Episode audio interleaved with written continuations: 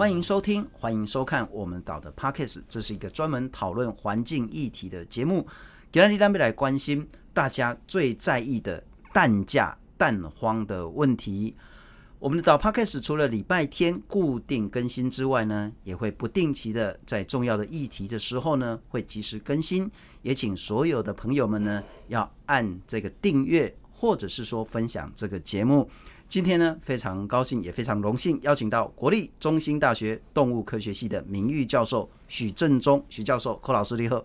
你好，啊，柯老师，我们今天按餐厅 专刚叫这半夜的龟能来了哈。最近大家很在意说啊，鸡蛋又涨了，是买得到，可是节节高涨，为什么鸡蛋又涨了？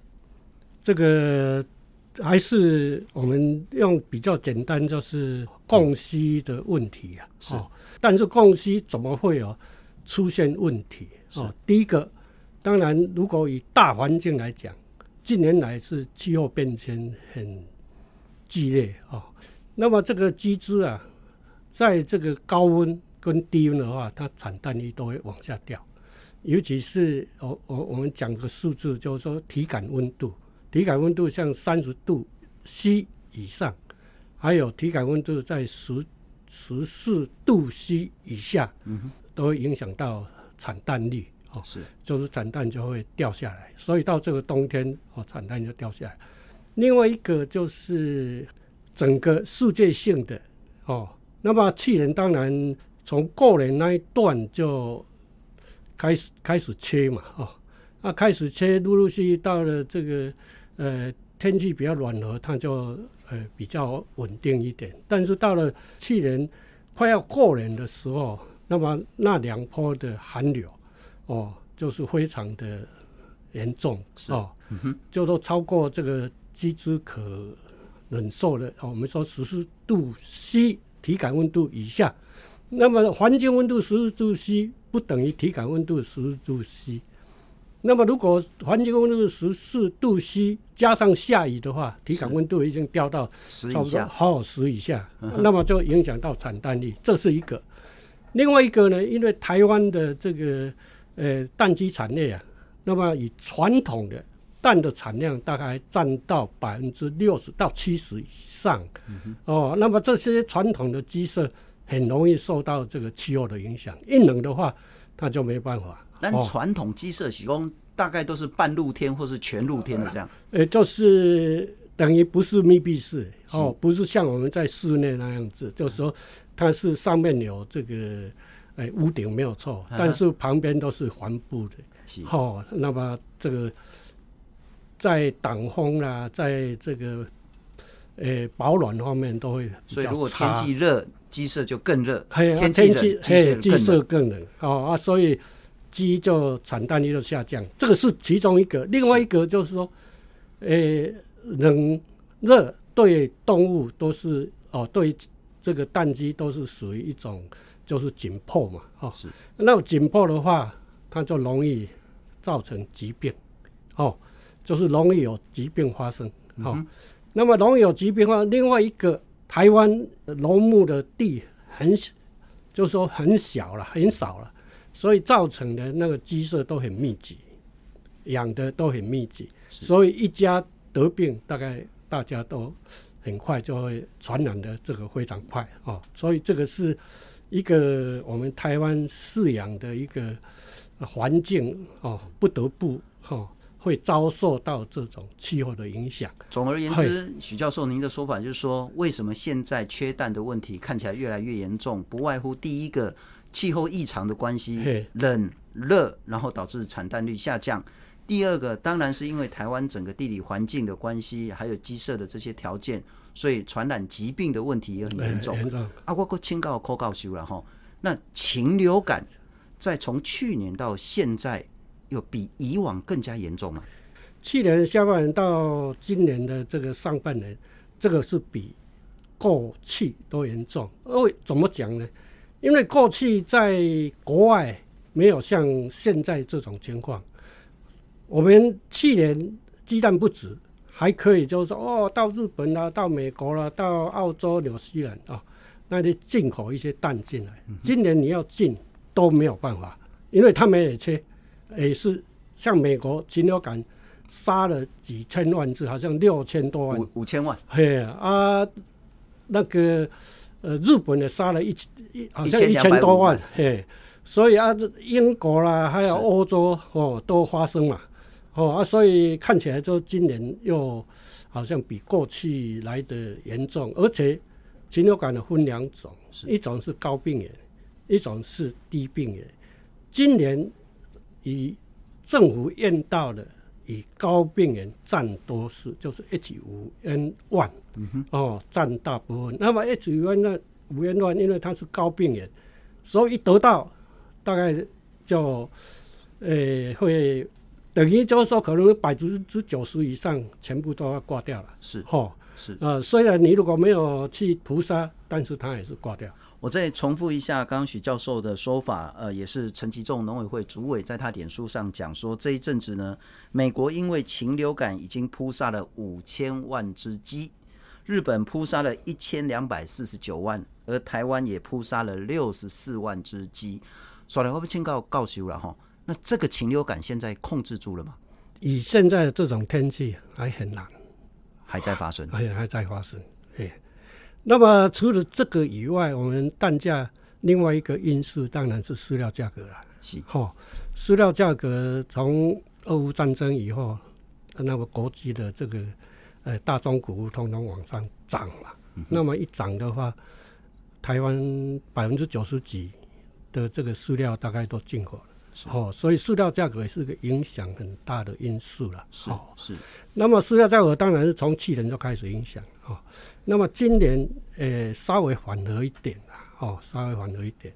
那么今年最大的因素还是，诶、欸，由于这个疫病，哦、嗯，那么我们，诶、欸，还有气候过于寒冷，哦，造成产蛋率下降。是。那么另外一个，还有是从去年一直延续过来的这个，等于是去年因为，诶、欸，蛋，哦，那么鸡只减少，哦，那么。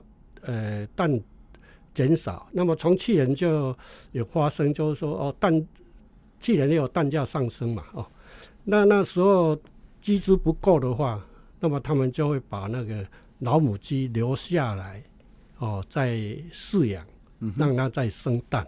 是，那么这些老母鸡当然它的产蛋率就比较低。那么这些老母鸡一直延延延到今年的农历年过年前后。那么，因为每年我们这个蛋价到农历年，它都会有哦，因为我们农历年放了十天嘛，嗯、这一段价格都会稍会往哦，会会降低哦，会少，诶，这哦，这个是以以前都是惯例，都是这样子。过年时啊，大家都 买买鸡卵啊嘛。对啊啊啊！按农商来讲，啊，我过年加减啊，谈者啊来讲哦，没加少的 啊，所以感觉差大概。会会会差两三块了哦，啊，所以我的基隆就在这过年这一段期间，我就把我的老鸡全部淘汰掉，哦，就淘汰掉，啊，淘汰的结果就是现在鸡鸡只哦就会减少了，是啊，产蛋量也减少，所以你可以看出来，在去年的十一月、十二月那个每哦每天的这个产蛋箱是。大概有到十二万点哦，十二万两千箱这个前后。嗯哼。那么再过这一两个月，当中急速往下掉，掉到现在大概十一万哦箱前后而已。是哦啊，所以这个差距差了多少？因为一箱是两百颗蛋。对。哦，那么如果一万箱的话，哦，就是两百万。呃，呃，就是两两百万了。嗯、哦啊，那么从十二万。掉到十一万，每天差了这个少少了就两百万。啊，这个供需问题又开始我讲了供需问题，这个蛋一减少，当然在供需上它就价格自然会要往上拉哦。所以在口告局我也清稿了哈，我们也根据农委会的这个整个呃每天鸡蛋的生产量的统计，去年的这个时候呢，大概呢我们一天可以产大概十万七千箱的鸡蛋。嗯。嗯那一箱就是您说的两百颗，嗯，大概在去年底的时候，大概十一二月产量最高的呢是十二万两千箱左右，嗯，没有错。到现在呢，大概最新的数字是十一万四千箱，少了大概就是那个八千多箱了哈，大概快一万箱左右。但是相较起去年这个时候，古年也超有一国的时阵然后涨班七，啊，但基本上涨一板瓜也没有比去年的这个时候少啊，怎么会价格还是继续往上飙？如果你你还没有忘记了，去年在过年前后追断是也是切蛋。是是哦，切得一塌糊涂。我们关于关完叫马个臭头。那时候就呃农委会说冻涨，其实冻涨我一一直就是说，所有的这商品你可以去冻涨，鸡蛋一冻涨，那后果更严重。为什么？因为所以去年为什么会掉到那么低，十万多箱而已？哎，十万七千。嘿，因为你过年。那时候农委会就宣布过年前冻涨，啊，过年前冻涨会有一一个什么结果？就是我算一算，如果是养鸡的，我算一算，哎呦，这个一冻涨，我的这个成本不合算，啊，不合不合算，我很容易我就鸡我不让你吃饲料，哦，啊，那就停产了。是，所以我说蛋的这个价格啊。要很小心，并不是不能动涨。当你是这个农民哈，饲养者有利可图，你动涨可以。是，当他已经到达他的这个成本，可能在呃不服成本的话，你去冻涨，那后果会更严重。为什么更严重？就是说，如果我养鸡的，我生一颗蛋，可能我就。亏多少？我卖一颗赔一颗。嘿，我就不让鸡生蛋，不让鸡生蛋很简单，我只要饲料不要给它吃，给它喝水就好，它不会死。但是大概三四天后就没有蛋了，要再等到它羽毛换掉，重新长出羽毛，然后再开始生蛋，大概一个多月到到两个月左右。我说如果一冻涨的话，后面。弄不好会更严重，那叫揠苗助长，揠苗助长，副作用会更大。还有一个就是说，我们近年来，我们其实除了就是说这个产量的关系以外，另外一个就是我们的消费，我们的消费一直在在往上啊攀升啊，哦，因为算来算去哦，这个蛋的这个营养成分，如果以单位营养来算的话，还是最便宜。哦，所以现在很，呃，很多人就是可能不止吃一个蛋，可能吃两个。嗯，哦，啊，又国外的很多报告就说出蛋有多少好处，所以其实我们的呃消费量也也有在增加。是。哦啊，所以也会造成就是说，哎，今年的量怎么呃比古年比去年还稍微多一点？啊，怎么价格还往上？好、哎、啊，价格还是涨。啊！但是我们回归回回头再看去年，去年都切了很大一大幅度，还是涨。了解了解。那我再请教，所以两边都是涨。许教授，就是大家可能一般消费者不太了解鸡蛋的蛋价是怎么制定的，然后农委会在昨天说好，那我们跟蛋商他们来沟通协调，同意可以涨两块。我不请教口告，就在讲到底咱的两价是按那定的？是讲蛋商自己可以决定多少？还是说政府可以决定多少？这中间的机制是怎么？因为我们台湾这个鸡蛋哦，跟日本不一样，我们是叫做包销制。包销制的话，就是说你你如果是你是呃养鸡业者，你的蛋生出来谁跟你卖？就是蛋商盘商哦，蛋商帮你帮你卖。啊，所以这个叫包销。哦，就是说你升多少的。那么这个价价格呢，大概就是以台北市的蛋商工会，嗯哼，哦，他会参考，就是说，他各地区也有蛋商的这个，呃，工会的一个市场销售的情况，哈、哦，作为这个，哦，他定价的一个参考价格了，哦，是，地方的蛋商他就会，就是说，可能他们有储存蛋，哦，他自己。就是说，他的销售情形还有库存的情形，那么整个报上来，大家参考做一些这个等于就是说，呃、欸，现在蛋量大概多少？那么我们价格应该定在哪里？那、啊、就第二天就放在三个大报嘛，哦，《联合报》啦，《工商时报》啦，哦，中中时都有，就这样披露出来。这个是一般的，就是说公定的价格。当然，现在已经有很多，比如说大企业，它的蛋价不是参考这个的。哦，一些契约价，而且它是那个品牌价。OK，哦，所以你去超市啦、超商啦，你看它一盒有每一个价格都不一样，就是那是品牌价。是哦，那么一般的价格就是由哦，就是从台北市的蛋商工会就会参考，就是说。地区的这个蛋商，他们的库存量，他们销售情形，嗯、那么定出个合理价格出来。假使库存量很多，再卖不出去，它价格就啊，这个介绍政府刚有发到讲，袂使你讲伤济，啊，我要甲你降就是啦。政府没有定价的这个这个权利啦，他没办法。哦，这个就是属于自由经济嘛。是，哎，但是政府可以找你们来，哦，大家来协商，哦。哎呀，这个价格还还不要，哎，还不要提，哎，提高嘛，哈是是。这个时候，养鸡协会他们也有一个叫做呃蛋鸡事业呃督导汇报了，嗯，就是当蛋价在跌哦，在跌的时候，那么这个这他们的这个汇报，他们就呃稍微会来出来参与，就是说。哎呀，现在价格在跌，我们怎么办来让它不要跌得太哦，让不要跌得很很很很凶，或者是怎么样可以不让它跌，还是怎么样子？嗯、那个是他可以参与。那一般来讲，大概这个定价价格大概就是由蛋商啊参考这个。他们的库存还有现有的价格，哦啊，他们呃现在的产蛋量怎么样子？嗯、也就是说，如果产量高，它哦太高了，可能它会往下压一点哦。那么压得太低，可能那个鸡农就没有这个利润利润。那么政府或许就出来协调哦。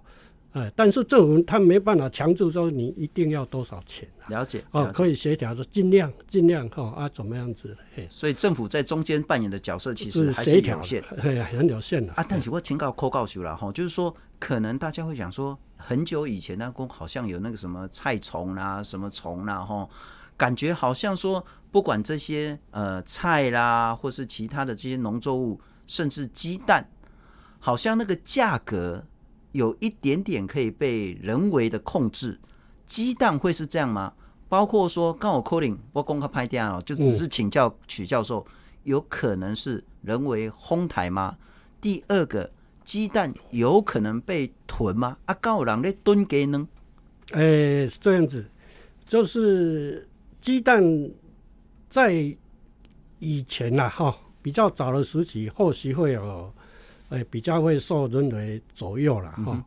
那么近年来要左右，大概比较不那么容易，因为现在有大企业哦，有这个呃企业主，他们呃也可以有这个一些缓冲的能力了、嗯。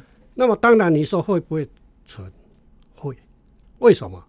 所以我说政府像呃去去年啊、哦、上一次的。过年宣布冻涨，宣布冻涨。如果我是蛋商，哦，你说过年前，嗯哼，冻涨，哦，冻涨那过年前，那这个蛋商会不会去存？会啊，会啊。哦，我哦，那么你宣布过年前冻涨，那么过年后就没有了啦。是啊，所以我就存到过年后，我再拿出来嘛。哎，龟能炖炖，给给好你炖两三礼拜年吧。诶、欸欸，看他。呃，这个冷藏后的技术啦，大概三个礼拜应该有，甚至到四个礼拜也不是问题。了解，了解，就就是这个技术上的问题。我们现在访问的是国立中心大学动物系的名誉教授许正中许老师，许老师也同时是台湾饲料同业工会的顾问，还有饲料研究小组的召集人。他都要扣告修理的，一开始的讲，西安那咱今嘛鬼能欠较济，不外乎第一个气候因素，极端气候太冷太热。呃鸡母就不下蛋了。嗯，第二个就是疫情的关系，禽流感的这个疫情，那当然还有季节性的因素。可是饲料的因素，从乌俄战争饲料节节高涨到现在，似乎饲料价格有稍微回来一点点，而且按古尼开始，农委会的讲，我给饲料咱补助哦，不如讲一两一公斤差偌济，或者一些的起贵，这些农户饲料还是一个关键吗？在这个时候，现在饲料从去年，如果你从去年来看的话。去年是一下就涨上来嘛，哦，是啊，到今年就是大就大概平稳哦，甚至有时候还稍微跌一点点，但是还没没有办法回回去到以前那样子了，哦。嗯、那么这个饲料，呃，价格是影响蛋价一个很重要的因素，大概百分之六七十是由饲饲料，哦，它这一颗蛋大概百分之至少有百分之六十。哦，到七十，这个是，呃，饲饲料的价格了，哎呀，饲料的价格，所以饲料还是一个影响的一个，呃，一个很大的因素了。所以现在整个价格还是在高位的时候，对，所以除非我们这个乌俄战争的问题解决，那饲料价格大幅下滑，嗯，啊，不，我来请教那个柯教授了哈，在二零二一年的二月的时候呢，台北的鸡蛋批发价是三十七块。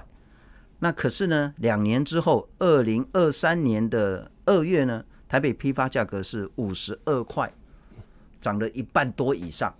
哦，我被清稿，所以这个给小鸡蛋的以后的价格大概就只会越来越高，很难看到往下的趋势嘛。哎，这个也不能这么讲。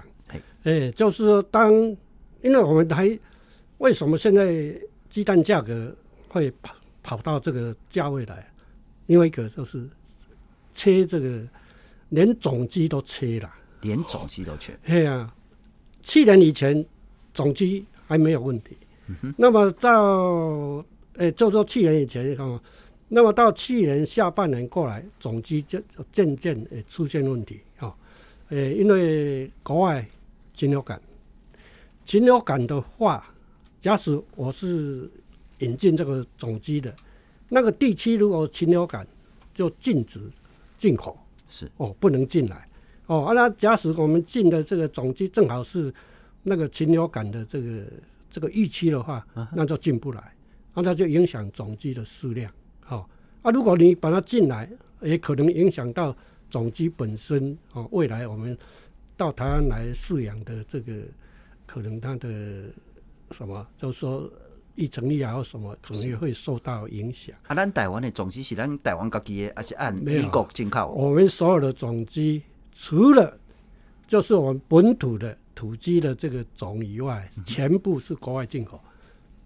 啊，刚好就是疫情最严重的这几个。对，呃，就是美国最多嘛。美国最多。哦、当然，呃，加拿大了，哦，加拿大是还好，哦，就是说它疫情没有那么，尤其是美国是。哦那么欧洲也有也有一些嘛，哦，uh. 因为我们现在台湾进来的种大概有五五五大种了，哦，五大五大种，哎，那么呃，就是受到国外禽流感的影响，那个疫区我们就进不来了。其实政府也有在做了很多事，像美国就是说疫区，但是他如果这一周不是疫区的话，uh huh. 后来也有就是说。特别就是说可以让他进来，是哦，那么这个是也没有办法哦。那么总机不止，去年农委会又开放哦，就是说让总机进来的配额增加。嗯哼，因为我们的总机从民国九十，我记得是九十一年开始就开始总量管制。是总量管制的好处就是才不会说造成哦那个。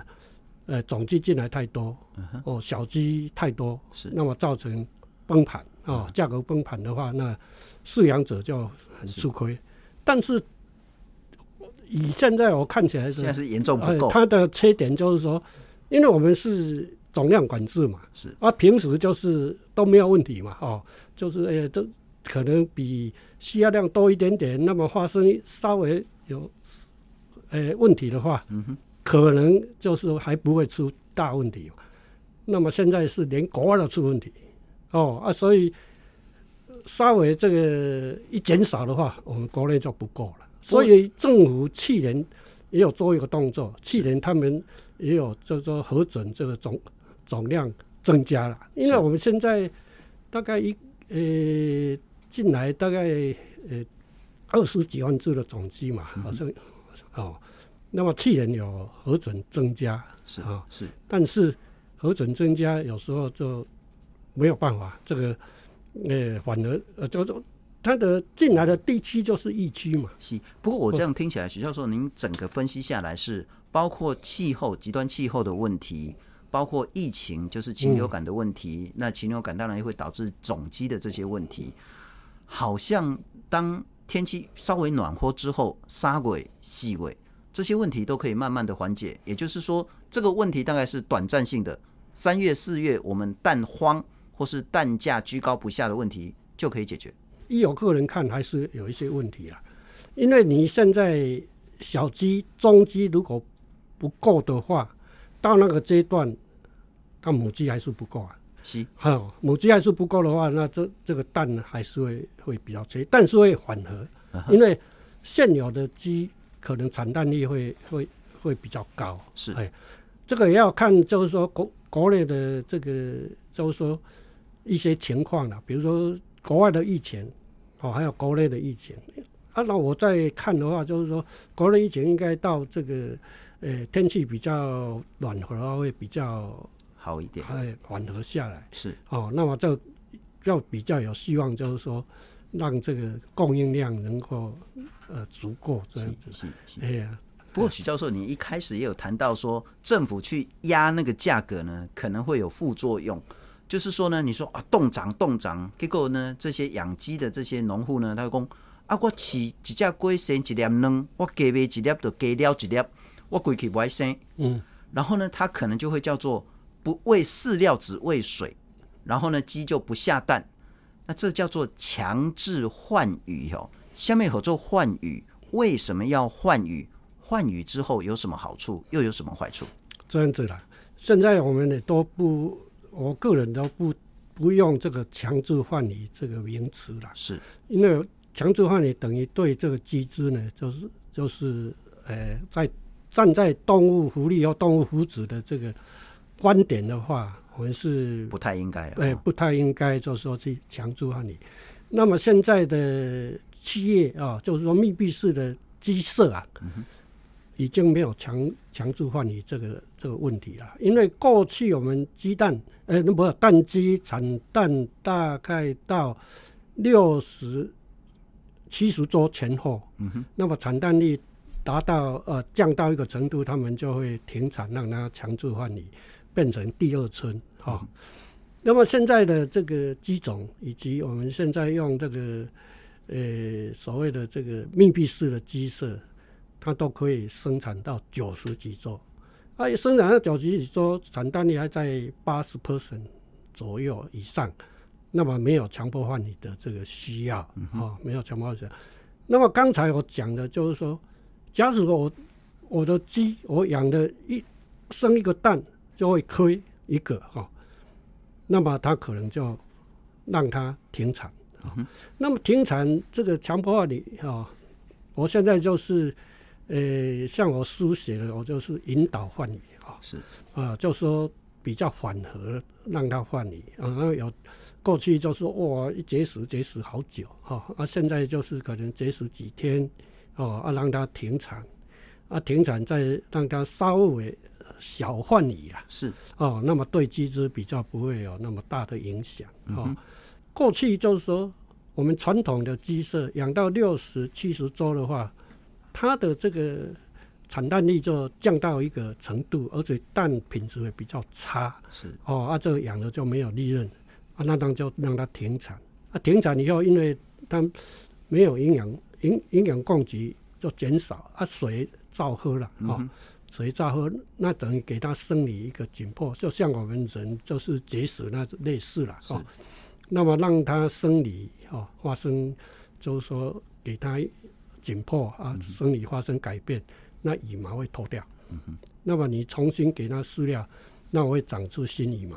哦，那么让这个产产蛋率会再提升，再提升，蛋品质会再提升，大概产蛋率会提升。我们如果算第第一村啊，那么第二村，第二村大概是第一村的百分之九十的产、嗯、产蛋率啊，但是蛋重会稍微大一点是是。那么现在我们一般呢，大概都希望未来传统的如果能够都改成这个，呃，把这个设备升级，那么尽量不要走换羽这一条路。是是。呃，那么现在的蛋鸡，国外甚至有要升到一百周龄的，一百周龄要升到五百个蛋。是哇。那么我们台湾目前是没有办法，因为我们气候，哎呀。不过这也可能是给所有鸡农的一个参考了哈。但农委会的统计是说，大概是那个几个月前哈，我们现在换羽的鸡鸭只有两千四百万只。嗯。啊，但是呢，在上一个月，我们现在换羽呢是到三千万只。嗯。啊，起码给落落来，跟农情八百万。所以我是刚才我有提到嘛，就在农历年过年这一段呢，是很多人就归去都好换羽啊，都换羽啊，对。老家啊，哦，啊啊老家啊，若袂当换羽，我来甲淘汰啊，哦，啊，所以这站过去到后边迄个，呃，再换羽的株式就会减少。啊，我够请教柯教授了哈。接下来其实，因为我们这几年都一直遇到说蛋的产量降低、蛋的价格上扬这个问题，我们有没有办法从比较根本性的问题，包括农业回工啊，它整个那个产销啦、配置啦，以为做做改善。可是，包括我们刚谈到的鸡舍的环境，因为受到极端气候，这个只会越来越严重。鸡舍的环境，包括对疫情的控制，有没有整体我们应该要赶快去做的东西？这个有了，哦，应该可以。要不过这个讲起来，这个啊，时间的话很多，我是比较简单的说明一下。其实我在五年前，哈，我就。在演讲的时候，就跟这些传统的养鸡业者我说：“你们应该赶快哦，想办法哦，那个啊鸡舍啊哦，整个升级啊、哦，升级啊、哦，就不要再用现在讲来讲难听一点，我们的传统鸡舍在世界上人家来看了，你就不能看了，这个是已经很落伍了。哦，那我说赶快提升哈、哦，就是提升上来。”那么那时候的养鸡业者还没有意识到，就是说，诶、欸，这个危机啦，哦，认为就是说，那、嗯、我怎么，我现在养都就可以、嗯、还可以可以过得下去，为什么要哦要去花那一笔钱？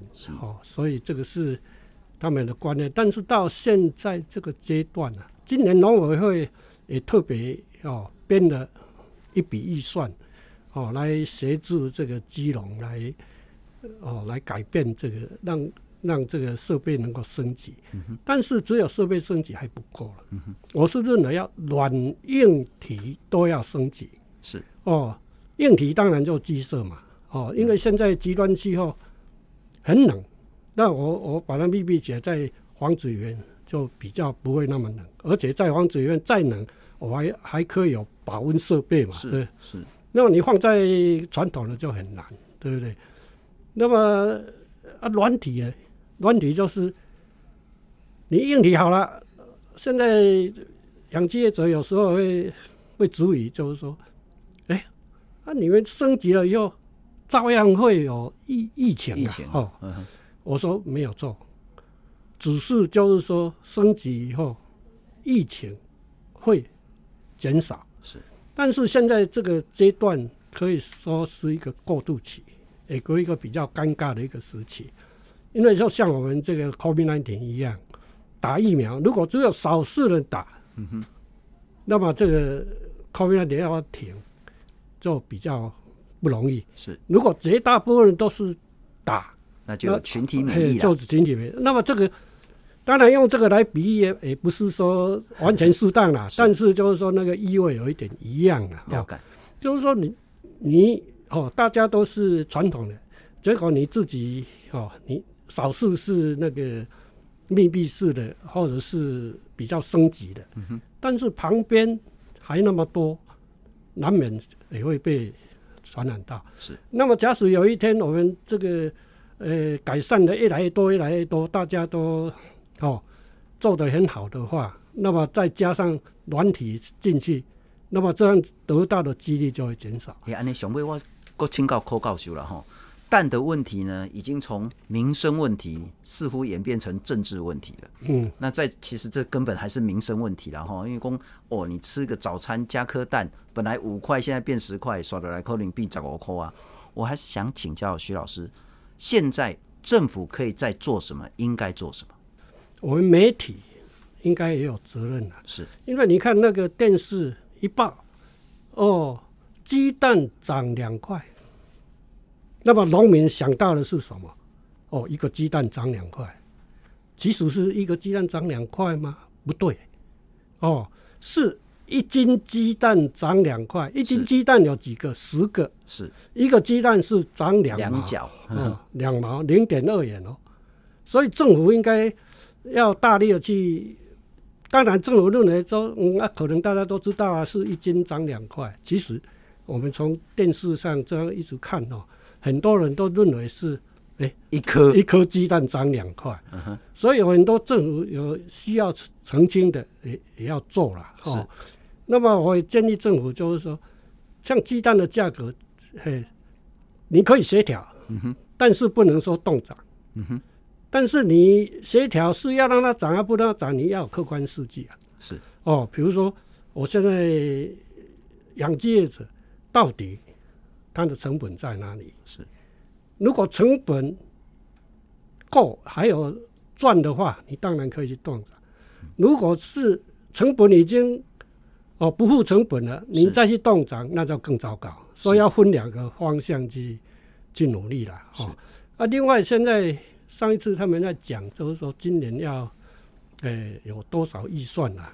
我说我们必须要花在刀口上，哈，就是要第一个，我们政策上绝对要让他就是做出来的要有成果啊。那么我们养鸡产业另外一个政府应该本来政府就一直想努力的地方就是。我们少跟日本不一样的地方，这个如果没有做起来，我们的疫情，疫情不是只有禽流感啊、嗯，就是其他的这个疫病会很难，就是说断掉了哦。就是我们必须要向日本有所谓的 GP Center，就是那个洗选中心。嗯哼，洗选中心日本很早就有了哦。那我一时鼓吹，就是说，政府怎么以政策引导或奖励设置洗选中心？洗选中心出来，你的那个蛋箱的卫生才能解决啊。是，现在蛋箱就是说去你那边装一装，到他那边又，嗯哼，哦啊，再回去又不是你的，是，哦、啊，有没有消毒你不知道，是，哦，没有办法去控制了。是但是如果有 GP Center 有这个呃洗选中心的话，那么你蛋通通就是要到洗检中心去嘛？啊，你一箱进去，嗯，哦，你这个蛋箱就放着。是。那么有消毒有洗了，你领一个回去。哦，你进去两百个两百箱，你就领两百箱回去，就是消毒的。是。就由这个 GP Center 帮你。消毒，当然这时候也是要付费嘛，哈，就是他给你洗一个箱子多少，那么这个，我想这个是一个很根本的，是这个如果不做起来哦，我们的叫做生物安全的，是很难做到。这个到位了，洗选中心才有办法有效的阻断这个病毒或是细菌的传播链。蛋蛋箱呃蛋呃那个蛋箱的传播链是是是。非常感谢国立中心大学动物系的名誉教授许正中许老师，非常感谢感谢老师啊，谢谢。